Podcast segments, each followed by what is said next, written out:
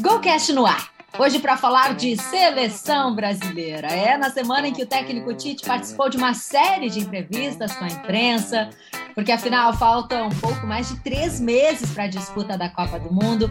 E será que os torcedores brasileiros estão confiantes? Vamos saber com a Júlia Hades, head de pesquisa e conteúdo da Poema, agência de pesquisa de comportamento. Fiquei curiosa, hein? Eu sou a jornalista Duda Strebe e está começando agora o Golcast, o podcast da Go Manage, que fala de futebol de um jeito diferente.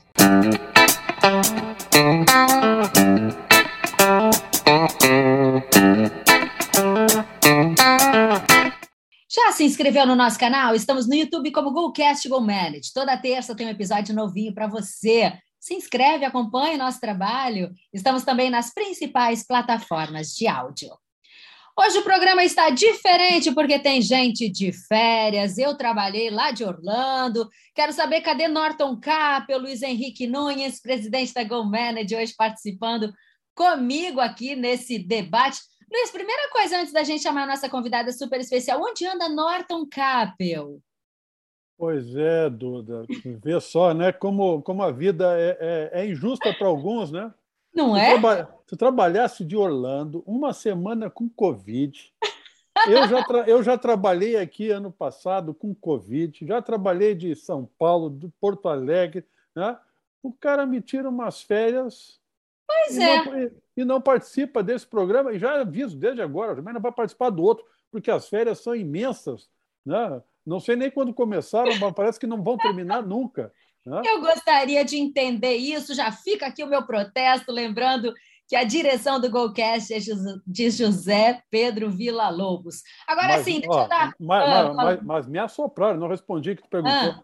Me assopraram que o nosso grande parceiro, né, nosso brother, nosso amigo, Norton Nedef Kappel, um homem com esse nome só pode estar na Alemanha, né? É óbvio. Ah, tá, logo tá, tá, tá, na Alemanha. Logo ele vi, deixa ele aproveitar então, depois vai ter muito trabalho para ele. Deixa. Preciso dar aqui as boas-vindas para a Júlia, que está em São Paulo e nos dá o prazer da tua presença. Tudo bem com você, Júlia? Bem-vinda. Tudo bem, e vocês? Obrigada, gente. Estou super feliz, animada para a gente bater esse papo hoje hoje. Bora, bora conversar. Que legal, a gente acha sempre um tema bacana, né? Falar de seleção brasileira. A gente já falou algumas vezes aqui, né, Luiz, sobre a seleção, algumas posições que a gente tem aqui, e me surpreendeu essa pesquisa que você traz para a gente hoje, para a nossa audiência aqui, de que 71% dos brasileiros acreditam que a seleção tem chance de ganhar a Copa do Mundo. Primeiro, Queria entender um pouquinho do teu trabalho, essa pesquisa que vocês fazem, que tem a ver com comportamento, e de que maneira vocês chegaram a esse número aí de otimismo geral. Legal. Bom, a Poema é uma agência de pesquisa de comportamento de consumo, então tudo que tem a ver com comportamento e consumo a gente investiga, né? Então, a gente está cada hora estudando um tema, seja alimentação, cosméticos, futebol, cartão de crédito, enfim, é, das mais diversas categorias. E esse ano, e todo ano a gente faz um estudo autoral. Esse ano, ano de Copa, né, um ano super polêmico também, cenário pandêmico, normal meio que voltando, eleições, enfim, a gente falou, bom, vamos ver como é que estão as pessoas aí, né, em relação à Copa, até porque a gente estava se sentindo é, um pouquinho desanimada, assim, em relação à Copa do Mundo, e a gente falou, bom, será que as pessoas estão sentindo a mesma coisa e tal? E aí a gente foi fazer uma investigação com torcedores que são muito apaixonados pela seleção brasileira e pela Copa do Mundo. A gente achou que esse perfil de pessoas ia ajudar a gente a, de alguma forma, estabelecer, reestabelecer esse vínculo com, com a seleção. Então, a nossa investigação, ela partiu daí, né, dos torcedores que são super apaixonados, e aí, surpreendentemente, a gente viu ali que da nossa amostra, né, é, mais de 70% acredita que o Brasil vai ser campeão. É, durante o estudo, a gente teve, na verdade, várias etapas, né? Então, a gente começou fazendo uma grande investigação com dados que já estão disponíveis né, na internet sobre o tema e tal.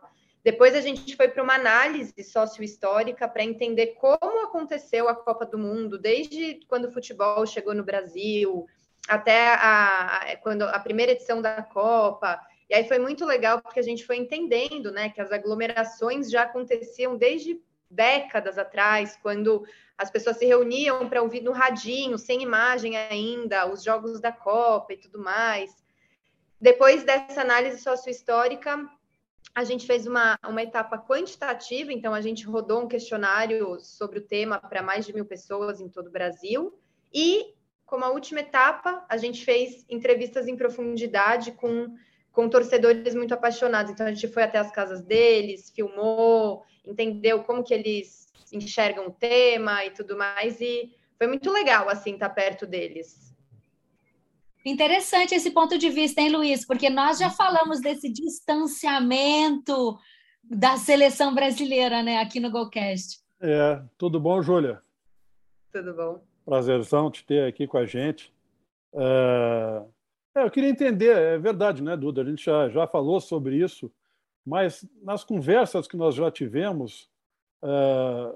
o foco né, não foi se os torcedores que curtem Copa do Mundo, que curtem a seleção brasileira, se eles estão confiantes ou não estão confiantes. A gente abordou muito do desinteresse que hoje o torcedor é, brasileiro, até mesmo aquele torcedor que curte e gosta de futebol, né, tem em relação à, à seleção brasileira. Então, até para entender um pouco mais a tua pesquisa, né, quando começou a conversar com as pessoas, vocês computaram nessa, nesse, é, levantar esses dados somente em, com pessoas que gostam de Copa do Mundo, que gostam do, do futebol, uh, vocês chegaram a perceber que eu, eu, tenho um sentimento de que a maioria hoje não dá muita bola para a seleção brasileira. Né? E 70% é, é bem mais que a maioria, né? é bem mais que os 51%. E eu acho que a grande maioria hoje não tem tanto interesse pela seleção.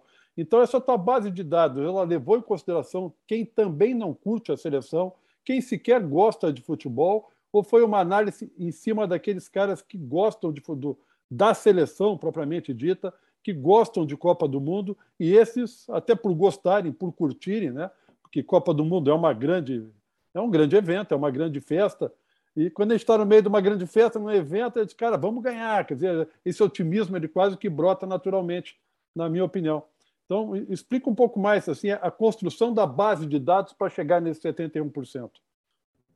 Perfeito. A gente, na verdade, a gente optou por fazer essa investigação com um recorte de perfil de torcedores que são bem apaixonados pela seleção e pela Copa. É, então, a gente partiu de pessoas né, que já têm essa conexão. Mas antes disso, quando a gente estava fazendo pesquisas na internet, tudo mais, a gente viu, né, assim, é, pessoas postando. Quando a gente faz uma investigação dessa, a gente fuça redes sociais, o que as pessoas estão falando no Instagram, o que as pessoas estão falando no Twitter e tal. E nessa etapa inicial, a gente viu muitas pessoas de diversos perfis falando desse distanciamento, né? Até com a camisa da seleção, amarelinha, toda a conotação política e tal. Então, a gente é, começou entendendo que existia, sim, uma desconexão e aí a gente focou nos torcedores apaixonados justamente para entender por que, que eles ainda estão conectados com a seleção, né? Qual que é esse ponto que faz eles é, continuarem tendo esse amor apesar de tudo?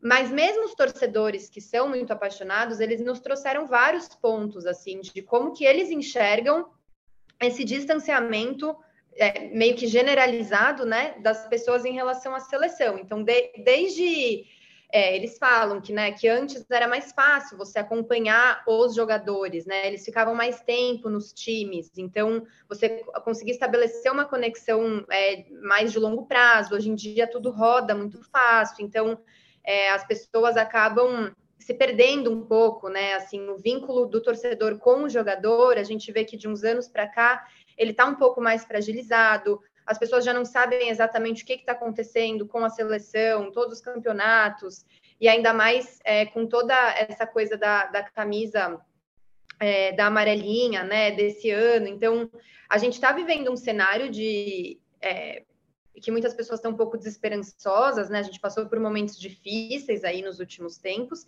e isso impacta diretamente na forma como as pessoas enxergam a Copa do Mundo, né? Então, pô, vai vir Copa, a Copa fora de época, eu já nem sei mais quem é que está na seleção, eu nem sei mais o que está acontecendo e tudo mais. E quando a gente foi investigar os torcedores muito apaixonados, a gente viu que eles têm uma relação que ela é incondicional, né? Um vínculo que é incondicional. Então, eles são muito embasados, eles estudam, eles acompanham tudo, eles debatem, eles analisam. Então, a torcida em si, para eles, é uma forma deles se conectarem com os jogadores, é uma forma deles se conectarem com a seleção. A Copa do Mundo, para eles, é o ápice, né, desse trabalho que eles têm todos esses anos, mas eles acompanham anualmente, assim, né? Não é só pontual. Ah, quando tem jogo, eu vou lá, vejo o que, que aconteceu e tal. Então, são pessoas super informadas que nos ajudaram também a entender um outro lado de como é importante a gente torcer né, pela seleção. Então, eles trazem muito esse ponto da torcida como uma forma de jogar, como uma forma também de se conectar e de ter uma troca com os jogadores, mesmo que seja dentro de casa. Então, tem toda uma preparação. É, a gente conversou muito com o pessoal do Movimento Verde Amarelo, né, que é a primeira torcida organizada do Brasil, e nossa, eles estão assim, ó, mega estruturados para acompanhar essa Copa do Mundo, para fazer a maior torcida de todos os tempos.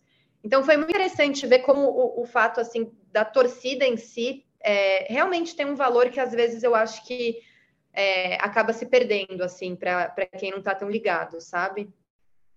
Você tocou num ponto importante, né? A questão dos jogadores, a conexão com os jogadores, né? A gente sabe que muitos na, na Argentina eles curtem mais ver o, o Messi do que ver a seleção. Uh, a nossa empresa tem, tem, tem escritório em Portugal também. Né? Uh, Portugal está muito parecido. Pouco se fala da Copa do Mundo hoje em Portugal, e, mas se, quando se fala da seleção, e falam com carinho da seleção, aqui no Brasil a maioria não fala com, com esse carinho, lá falam com carinho da seleção, mas falam muito em cima do Cristiano Ronaldo, das entrevistas do Cristiano Ronaldo, do, do, do, dele dizendo que, que quer ganhar um título importante pela seleção portuguesa, que Portugal está maduro para ser campeão do mundo, que ele está maduro para ser campeão do mundo. Né? Ah, ah, mas o Cristiano Ronaldo é um cara que ganhou não sei quantas bolas de ouro nos últimos dez anos, o Messi é a mesma coisa, e, e, o Brasil, o último que ganhou a bola de ouro, acho que foi o Ronaldo Nazário, já faz um tempo, quer dizer, o, o Brasil está carente desse ídolo desse cara que puxa a seleção. Nós tínhamos lá no passado, bem no passado, o Pelé, uh, depois nós tivemos Zico, nós tivemos Falcão, né? uh, em 94 nós tínhamos o Romário, o Bebeto, 2002 o próprio Ronaldo Nazário. A gente não está carente desse cara, desse cara que puxa e que, e, e, que dá um exemplo e que dá uma, dá uma entrevista bacana e puxando para a seleção, para o compromisso do vamos ganhar, de trazer outro, o torcedor junto, não? Total, tanto que quando a gente investigou, né, entrevistou algumas pessoas até um pouco mais novinhas, é, eles têm um saudosismo de algo que eles ainda não viveram com a Copa do Mundo e com os, com os jogadores, né? Então eles ficam nessa memória do que os pais, os avós contam, é isso, época do Ronaldinho, Pelé, os ídolos e tal, e eles se sentem muito órfãos de, dessa relação, assim, né? Então é, hoje a gente percebe que isso ficou muito claro no estudo, assim, que é isso, eles não, sa ele não, não sabem muito bem, assim, quais são os jogadores, afinal, sabe? Para quem, afinal, eu, eu, torço, quem eu admiro. Então, existe uma, uma nostalgia de algo que já foi e que para eles hoje parece que não é mais, né? Então, também eu acho que isso é um desafio de de, de conexão mesmo, né? Como é que a gente estabelece uma conexão com a seleção, com a Copa, se na verdade a gente sabe muito pouco hoje, né? Os jogadores eles rodam muito mais.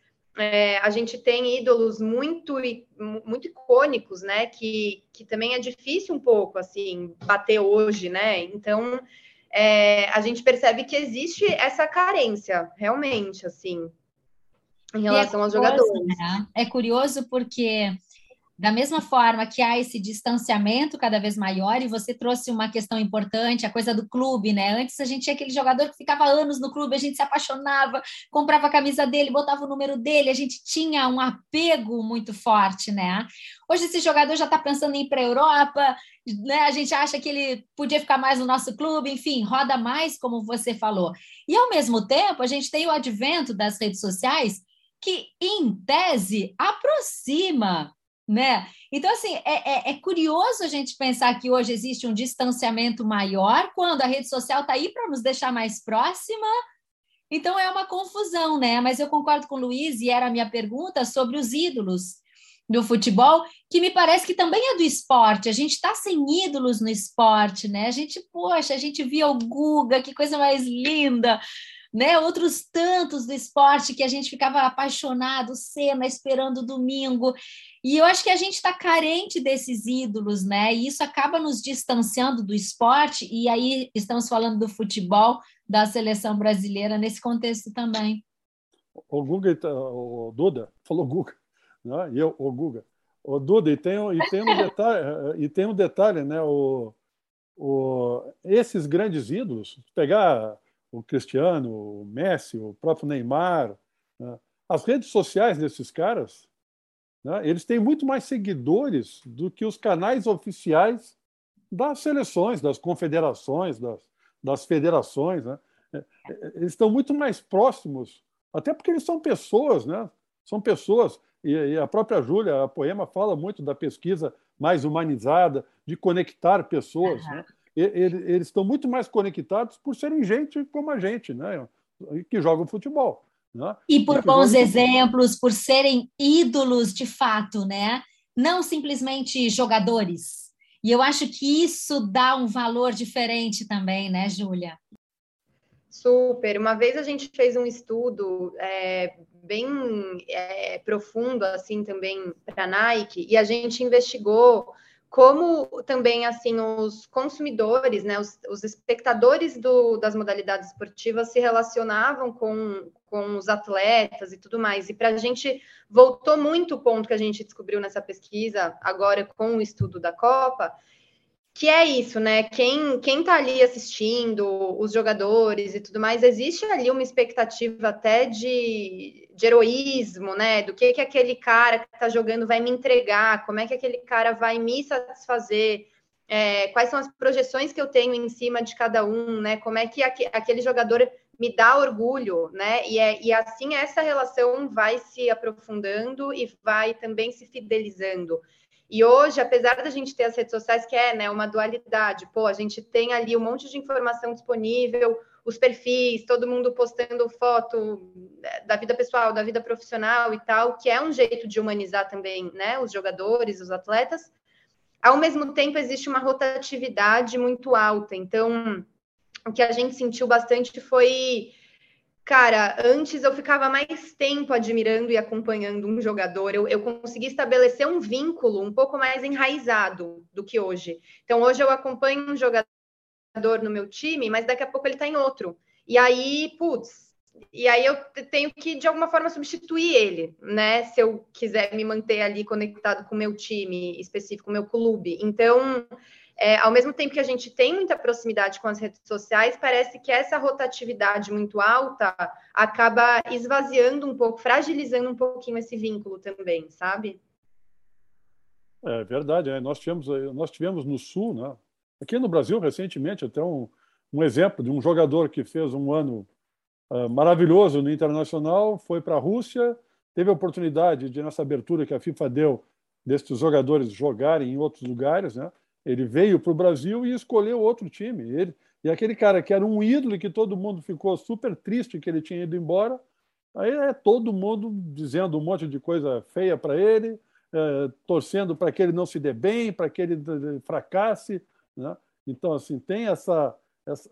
Isso, por um lado, mostra que a paixão pelo clube ela continua mais forte. Né? E, ao mesmo tempo, mostra né? como próximo do, do, dia a dia, da vida dos jogadores, as pessoas estão também. Né?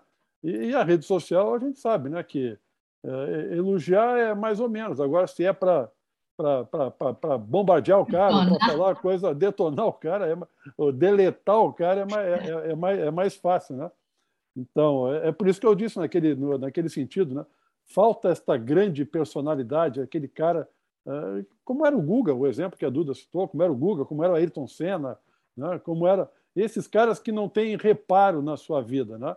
Uh, a gente está falando assim, mas o, o Neymar é um grande jogador, é um cara de sucesso, é, tá, o melhor tecnicamente, o melhor jogador brasileiro, mas ele, ele, ele, ele, não chama, ele não une. Eu acho que ele, ele não tem essa, essa cola que os outros tinham. Né?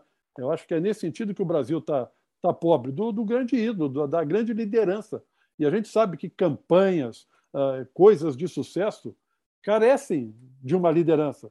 Carece algum. Uh, a gente tem que seguir alguém, ou seguir uma ideia, ou seguir um projeto. E o Brasil não tem essa ideia não tem este, é, não tem clareza no projeto do futebol brasileiro qual é e a liderança não existe. A liderança não é nenhum jogador, não é o Neymar, na minha opinião, estou falando por mim, claro, né? não é o não é o Tite, o treinador, não é o presidente da CBF que eu desconfio que que 95% de quem vai nos ouvir ou esteja nos ouvindo, né? Uh, uh, saiba quem é. Né? Então, falta isso no futebol brasileiro falta bastante. Uma outra, uma outra pergunta que eu ia te fazer. Uh, nessa, nessa pesquisa, qual era a, a, a, classe social predominante das pessoas? Porque a gente sabe também né, que uh, gostar de uma Copa do Mundo, né, ou acompanhar uma Copa do Mundo, ou ir assistir uma Copa do Mundo pessoalmente, acompanhar uma seleção, porque acompanhar teu time é bom, porque ele joga na tua cidade, mas acompanhar a seleção que joga em lugares diferentes. Né? Não acredito que quem é apaixonado só assista pela televisão. Né? Eu acho que o cara viaja, vai atrás, quer assistir uma Copa. E isso não é barato, isso não é para qualquer classe social, é só para as classes sociais mais, uh, que tenham mais recursos. Né? Então, qual é, a, nessa base tua, qual era a classe, uh, quais eram as classes sociais predominantes? A gente fez uma, uma pesquisa justamente considerando uma amostra que contemplasse diferentes classes sociais. Então, a gente não ficou só numa classe de elite, né? A gente é, foi desde classes mais altas até classes mais baixas, e justamente esse ponto que você está trazendo, a gente viu que tem uma, uma diminuição mesmo da ida aos estádios. Então, muitos dos entrevistados nos contaram: olha, antigamente era mais fácil, mais barato da gente ir e tudo mais. E, e assim, tem alguns pontos, eu acho, né? Eu acho que é, tanto, principalmente no Rio, Maracanã e tal, é, muitos falaram da elitização, né, da, do, do estádio em si, e hoje, com é, streaming, um monte de opção também para a gente assistir aos jogos, a gente sentiu também que isso deu uma, uma pulverizada, assim, né? Claro que os torcedores que são super apaixonados e que estão nesse movimento de tentar restabelecer o vínculo e tudo mais, eles tentam se organizar para ir no, no, estádio e estar tá presente, porque é, o assistir ao vivo para eles, independente da classe, é, é, uma conexão muito forte com os jogadores. Então, eles estão lá, eles estão cantando música, se eles veem que o, o time está mais desanimado, eles começam a pensar estrategicamente qual outro canto que eles vão cantar ali para animar e tudo mais. Então, existe um trabalho de jogar torcendo, né? Então, eles falam muito, quem é, torcida ganha jogo, isso é, isso é um fato, e eles sentem muito isso no estádio. Mas, é, principalmente quando a gente fala de Copa do Mundo, isso é muito difícil, né? Assim, vai viajar para o Catar, quanto que é a passagem, a hospedagem, enfim. Então, é, são poucos os que conseguem acompanhar, por exemplo, uma Copa do Mundo, e o estádio está tá sofrendo essa falta, assim, nos últimos tempos, a gente percebeu. É, e aí o que a gente vê é que a casa se torna um centro de bar misturado com estádio, mas ao mesmo tempo você consegue ficar ali concentrado. Então a galera que é muito apaixonada, eles falam: "Meu, a gente não assiste em bar nem a pau, porque dá nos nervos. A gente vê a galera cornetando, falando besteira. Então, para eles a casa é, é um virou o um estádiozinho particular, né? Então eles organizam a casa, fazem é, decoração, organizam a temática, pega a cervejeira de um, a TV grande do outro, pinta a rua. Então, esses rituais, e a gente viu que a Copa é muito sobre rituais também, eles ainda estão presentes nessa galera que, que realmente acompanha, que realmente torce, que enxerga na torcida uma forma de se relacionar com os jogadores, né, e de jogar também. Então, o que falta ali no estádio, eles trazem para dentro de casa. Isso é muito legal, né? A Júlia estava falando e eu lembrando aqui que eu fazia isso com as minhas amigas, né? A gente se reúne, se reunia para assistir aos jogos da Copa do Mundo, para torcer para a seleção brasileira, nós de amarelo, de verde. Era um ritual, né? Como você fala. Depois eu tive a sorte, claro, de trabalhar em Copa do Mundo e de assistir aos jogos de Copa do Mundo. E eu achei muito interessante que na tua pesquisa vocês também falam sobre a quebra da rotina que é muito interessante também, né? Que legal a gente poder sair mais cedo do trabalho para juntar a galera para assistir ao jogo. Isso também foi verificado na pesquisa, né, Júlia? Foi super, assim, isso da quebra da rotina, né? Então a Copa chega, parece que tudo pode, né? Então é, todo mundo se organiza para assistir aos jogos, o trabalho tem que respeitar os jogos do Brasil e tudo mais. E uma coisa que eu acho super interessante, que é também é uma, é uma forma da gente quebrar algumas regras sociais, né? Então a gente viu que muitas emoções são colocadas para fora quando você está torcendo. Então é a gente brincar com o lúdico, né? Que a gente não quase não tem mais isso no nosso dia a dia, de você pegar, pintar a cara, pintar a casa, pegar a decoração e tudo mais, de você poder realmente se expressar de forma intensa, né? A gente é educado ali no trabalho, tem que ser contido, tem que ser educado, tem que ser isso, tem que ser aquilo. E daí, quando chega um jogo da Copa do Mundo que você está vendo com seus amigos, põe para fora, que salve-se quem puder, berra, xinga e tudo mais. Então, é uma libertação também, né, nesse sentido. É, e a rotina que também, né, a gente está ali, horário comercial e tudo mais, chega a Copa como um respiro também. Pô, calma, né? Tem, eu, eu posso ir para o bar às três da tarde de uma vez e assistir o jogo, ou chamar os meus amigos em casa e ficar até, até tarde. Então, a, a Copa, ela vem também como alguns respiros, né, dessa, desse padrão que a gente vive. A própria relação, né, Luiz, do empresário com aqueles colaboradores, trazendo uma televisão para dentro, transformando aquele ambiente num ambiente mais legal também, de todos, entendendo que isso também faz parte, né, né dessa construção, acho bacana também. É, eu, eu sou empresário há, há 40 anos, então já passei por, já passei por umas 10 Copas do Mundo. Ah, que então, legal. Ou, ou, ou, outro, outro dispensa, outro coloca uma televisão, outro deixa o cara ir para casa. Mas, mas, mas, tem que deixar, porque não, não existe produtividade na hora, na hora do jogo.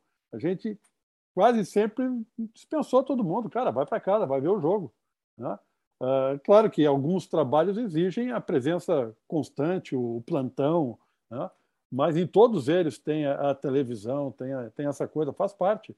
Faz parte. O futebol é uma das paixões do, do futebol brasileiro e é, e é uma válvula de escape, como a Júlia disse. Né? É, quantas vezes a gente não ouviu, né?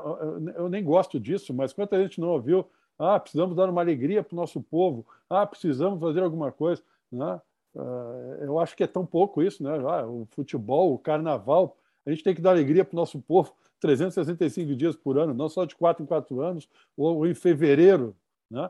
Mas, enfim, ah, isso é outro papo, isso é outra conversa. O...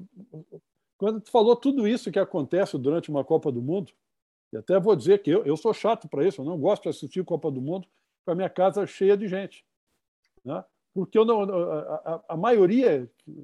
Eu, eu, já fiz isso, eu já fui para casa de, de outras pessoas ver jogo, e aí tem 45 pessoas assistindo, parece que está numa arquibancada, e dos 45, né, tem 35 que estão conversando outras coisas e que não entendem nada de futebol. Estão ali pela, estão ali pela farra, né?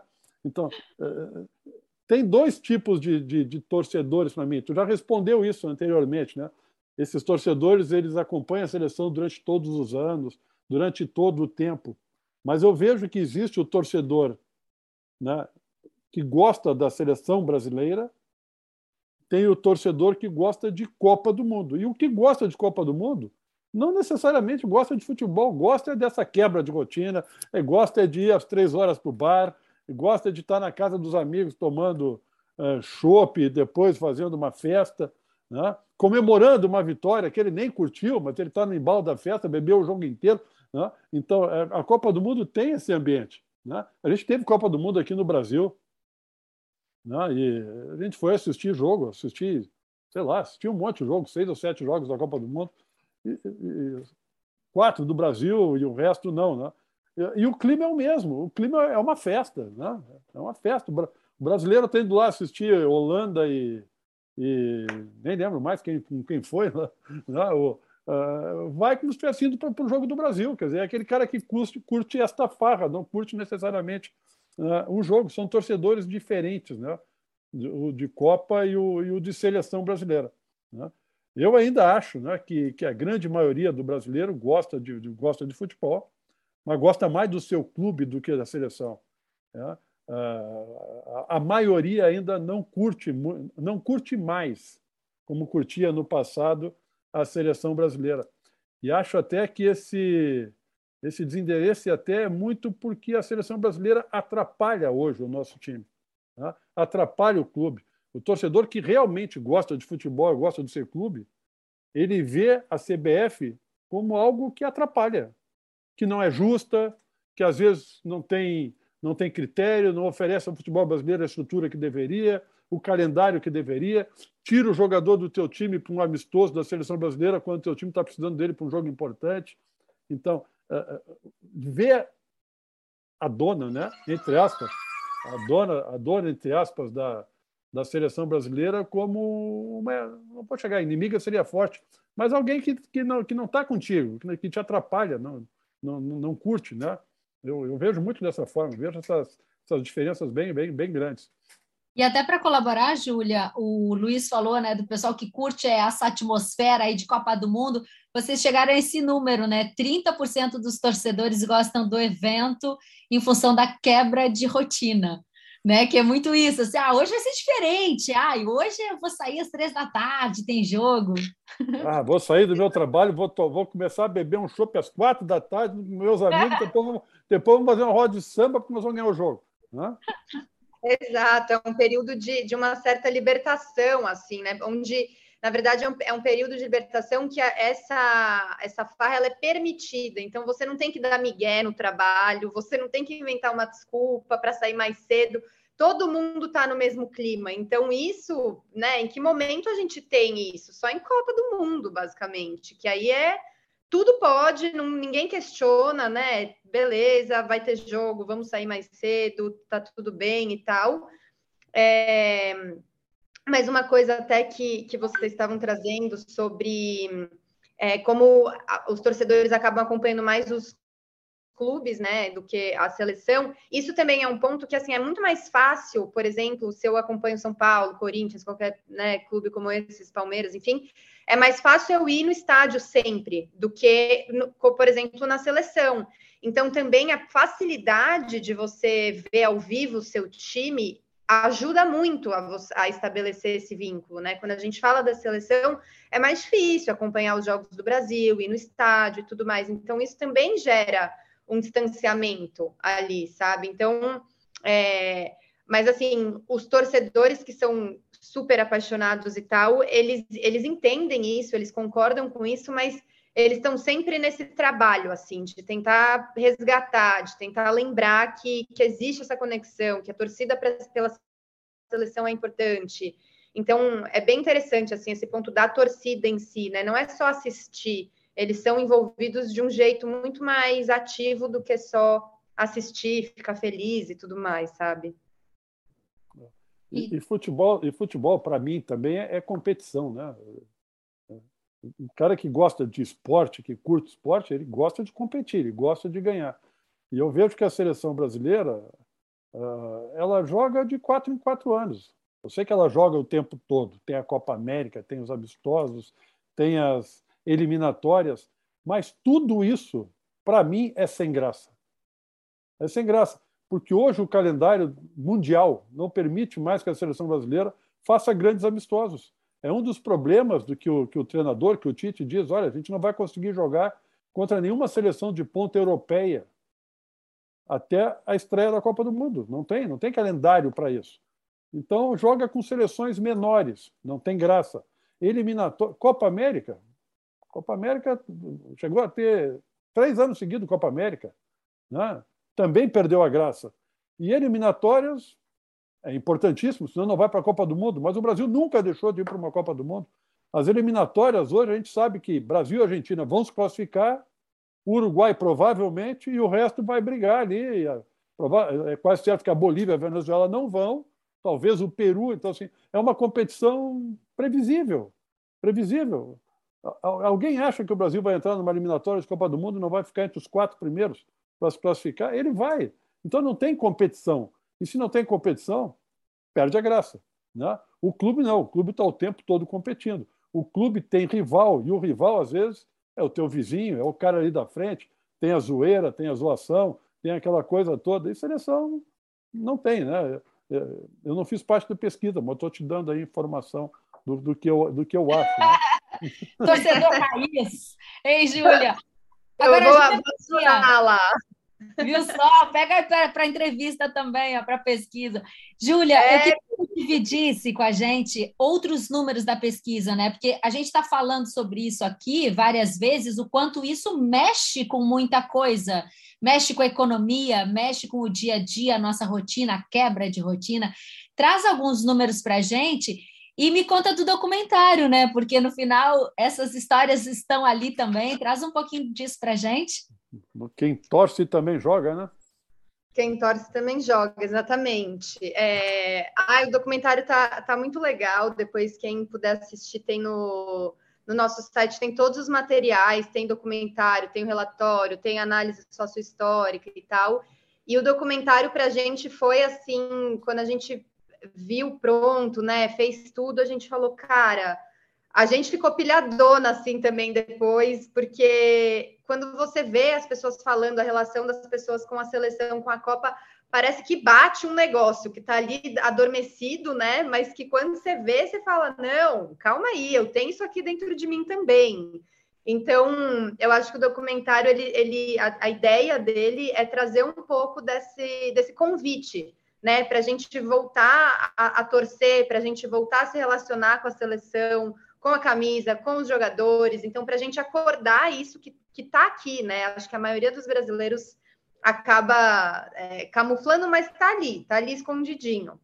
E, e a gente viu que a Copa realmente assim mexe com muita coisa é, em relação a comportamento, a consumo. Então, eu tenho aqui alguns dados, por exemplo, né, que 24% dos torcedores apaixonados que a gente entrevistou, eles pretendem comprar uma televisão nova e maior para a Copa do Mundo. Então é isso, eu vou na casa do amigo que vai ter a TV, a TV como uma, uma ponte de conexão, né, com os jogadores, é como se ela pudesse de alguma forma me, me trans, teletransportar ali para o estádio, né? A TV como uma aproximação da experiência do estádio. Então a TV grande, ela é super importante nesse sentido. É... Que mais? 70, quase 71%, 71% diz que vai usar a camisa da seleção verde e amarelo, mesmo com todas as polêmicas. É... Aqui tem mais coisa, peraí. 50, quase 52% diz que a Copa do Mundo é sobre se reunir com amigos e, e familiares, né?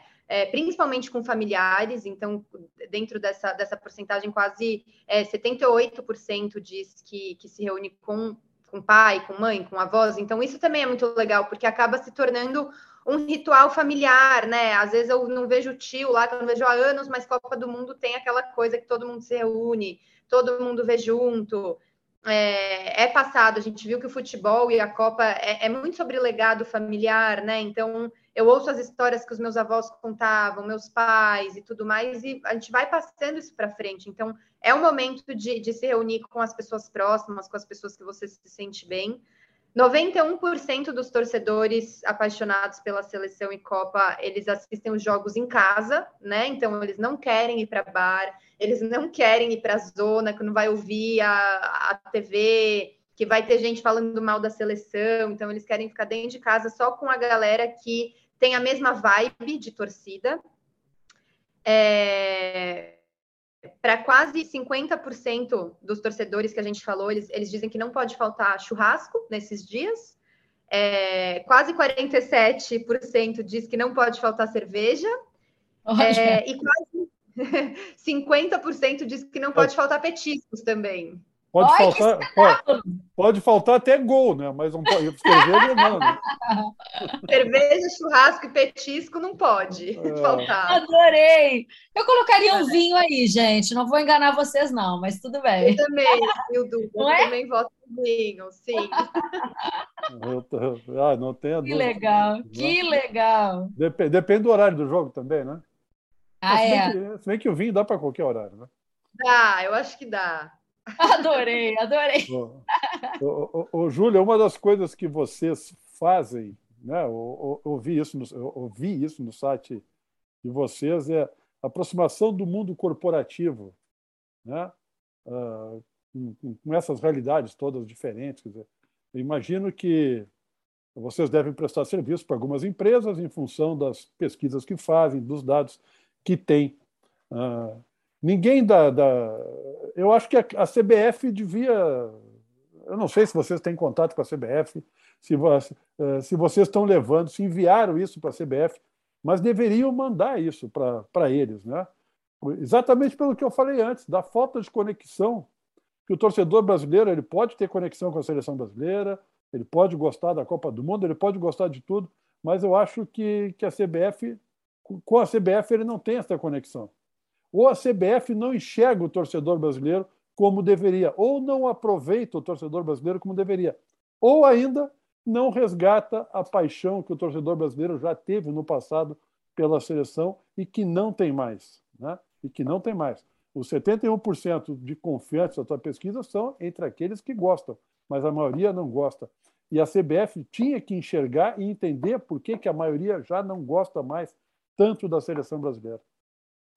É, é, isso de aproximar o mundo corporativo de diferentes realidades, o que a gente sempre fala é que os consumidores, antes de serem consumidores, eles são pessoas, né? Eles têm uma vida, eles têm um contexto social, cultural e tal. E se a gente não olha para isso, a gente acaba enxergando eles por uma, uma superfície ali que é muito rasa, né? Então, é a mesma coisa para os torcedores. Antes de serem torcedores de clubes, da seleção, enfim, eles são pessoas que têm sentimentos, que têm histórias, né, que têm, é, que, que, vivem de determinado jeito, e tudo isso impacta é, na forma como a gente se relaciona com tudo, né? Consumo de futebol, consumo de alimento, alimento qualquer coisa.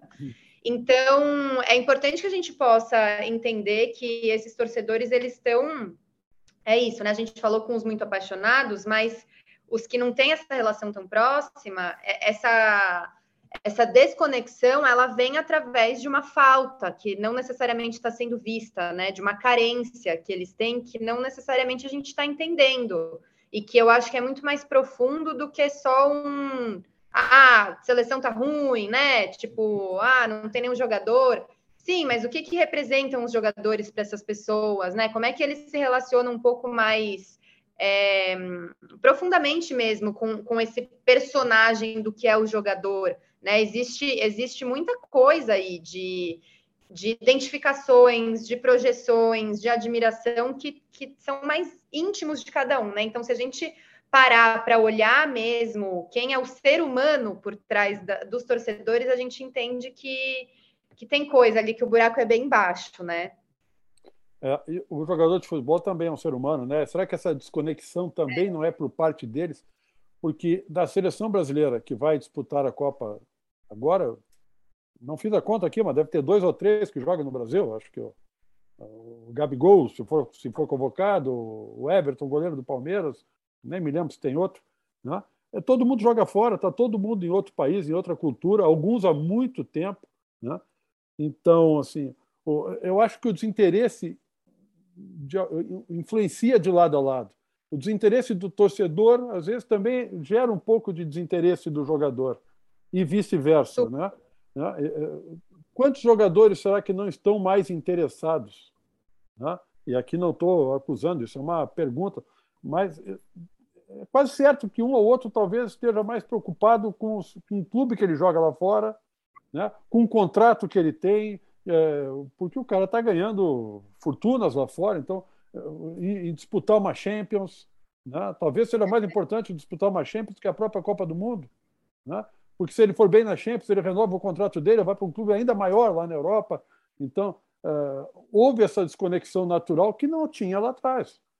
Quando eu citei aí Falcão, Zico, pô, o Zico jogava no Flamengo, o Falcão jogava no Inter, né? o, o Sócrates jogava no Corinthians, né? os caras jogavam aqui, agora não, não jogam, jogam lá.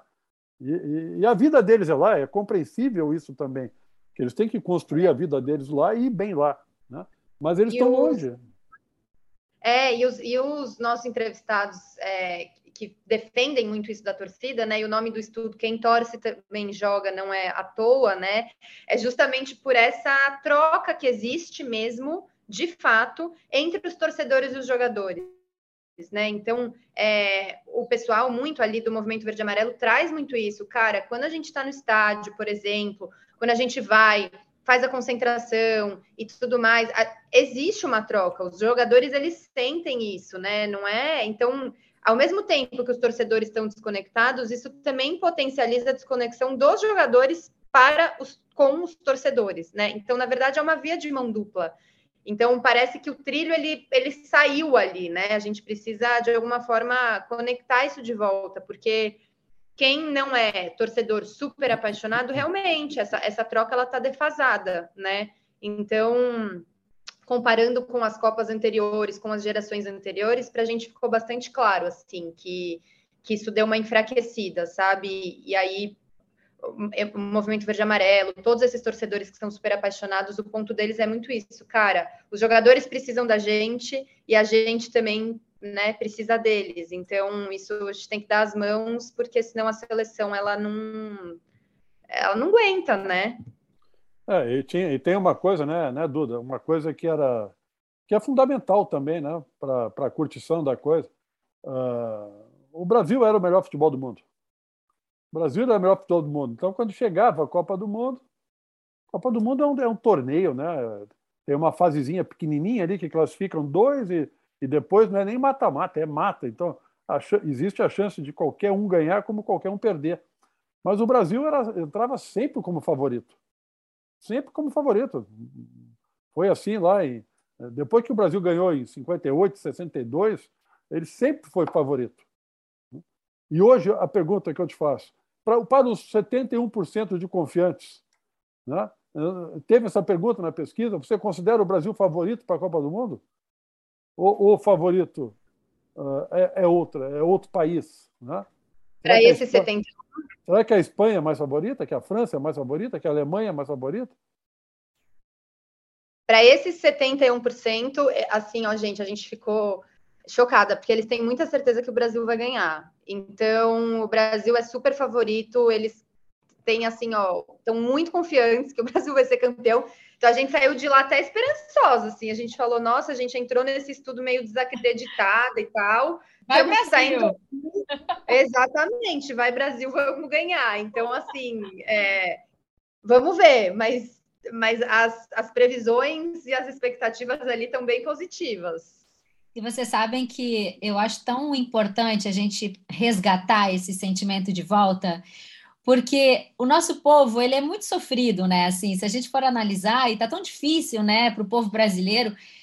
E o futebol nos orgulhava, ter os melhores jogadores do mundo nos orgulhava, ter uma camisa forte, poderosa, com tanta estrelinha, nos deixava realmente como o top one. Então, acho que esse resgate ele é importante, né? Para que a gente volte a ter esse sentimento assim de orgulho, que me parece que assim, ah, a gente tem o melhor carnaval, o melhor futebol, a gente esqueceu um pouquinho disso. Cadê o futebol que nos orgulhava tanto, né? E esse distanciamento ele tem que diminuir. Em algum momento a gente perdeu essa conexão, essa identidade que a gente tinha, esses valores que aproximam. E eu acho que é isso que deve ser feito agora, né? Mais do que o ganhar que eu estou falando, que é importante, esse orgulho, essa reconstrução, mas também esses valores, que é isso que aproxima, né? Que me deixa orgulhosa daquela equipe, que me representa de fato, e não somente porque é do Brasil.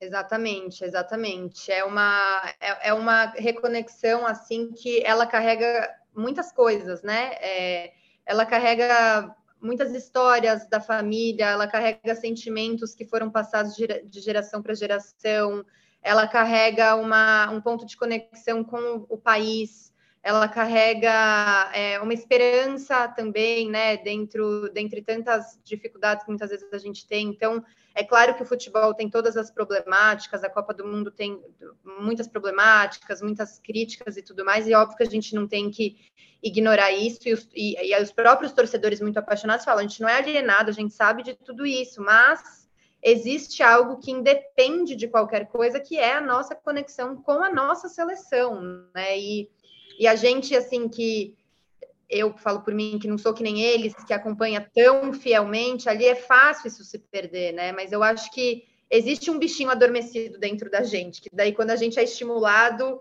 é, a gente acaba acordando esse bichinho. Então eu espero que nesse ano a gente consiga acordar e consiga de alguma forma restabelecer esse vínculo. Eu, eu super concordo com isso e super concordo com o que a Duda disse. Né? A seleção faz parte da história da vida da gente, essa conexão com a família, esses bons momentos que a gente passa, de, de quebra de rotina e todo mundo junto, o orgulho do, do, do brasileiro pela sua seleção, o orgulho do, pelo brasileiro pelo seu carnaval, mas a gente está em 2002, né? em 2022, né? a última Copa foi ganha em 2002. Né? Uh, e eu vejo como muito salutar também dividir isso, esse orgulho e essas coisas com outras com outros assuntos, né? Eu acho é, é incrível. As pessoas hoje, isso aí não sou eu que estou dizendo, isso aí já virou até meme, né? Uh, as pessoas sabem hoje quem são os 11 ministros do STF, mas não sabem quem são os 11 titulares da seleção brasileira. Isso era impensável alguns anos atrás. E isso é importante, porque uh, mais do que ter uma grande seleção, eu quero ter um grande país. Eu quero viver num país em paz, desenvolvido, com progresso, onde todos têm oportunidade, todos se respeitem. Né? Isso, para mim, é, e esse, esse país certamente terá uma, uma grande seleção também. Né? É, é que hoje existe uma divisão com outros assuntos. O próprio, né, para não entrar em questões políticas ou coisa parecida, o próprio futebol ele está se dividindo. É, ele é entretenimento. Ele tá, ele, ele, hoje ele, ele divide a atenção dele, principalmente nas novas gerações, com um montão de outras coisas. Né? É por isso que eu disse, a CBF tem que te escutar, porque a CBF é muito careta. A CBF é muito careta. É, CBF, CBF. Aí, CBF, escute a, a poema, né? a Júlia, né? a, a, Carol, que nos escuta aqui nos bastidores. Né? É, né? não existe nada sem tudo, né? Para não deixar de falar de planejamento, tudo tem que ser planejado, tem que ser pensado, tem que ser fruto de um grande projeto.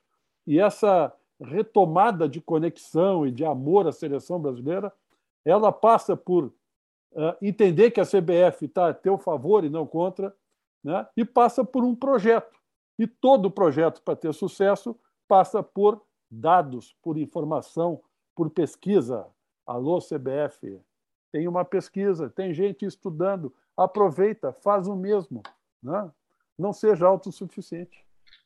Exatamente, gente. A gente fala que a pior coisa é tomar decisão pelo achismo. Ah, eu acho que, gente, consumidor, tal, é, são pessoas que têm muito mais complexidades, peculiaridades do que a gente pode imaginar. Então, a gente não pode partir da nossa, do nosso achismo, né, individual para tomar decisões importantes, enfim. Para nada, em setor nenhum, em momento nenhum. É. A, a, a gente pode, quer né? jogar junto, a... né, Luiz? A gente quer jogar todo mundo, pô. É, mas, mas o que que tu pensa? O que que eu penso? Do que que eu gosto? Do que que tu gosta? Do que todos os outros gostam? Como enxergam? Como vêm? Como te trazer para o lado, né? E Imagina. Luiz, você sabe, porque você é empresário há 40 anos e a gente Nossa. traz aqui no Golcast muita comecei, gente comecei, comecei aos 10, comecei aos 10, mas Cedinho, é isso. Mas assim, é, a gente traz aqui no Golcast muita gente inovadora, muita gente preparada para essas transformações e que todas essas mudanças passam por análise, passam por conhecimento, por pesquisa, por dados. Então, essa coisa de fazer o que a gente acha, não, né, gente? Vamos lá, vamos entender o que está acontecendo e vamos tentar realmente esse resgate, que é muito importante. Todos nós queremos jogar junto, não tenha a menor dúvida. Então, a última pergunta que eu faço aqui para a Júlia é a seguinte: porque a poema significa aquele que vê mais longe. Júlia, o que que tu está vendo mais longe?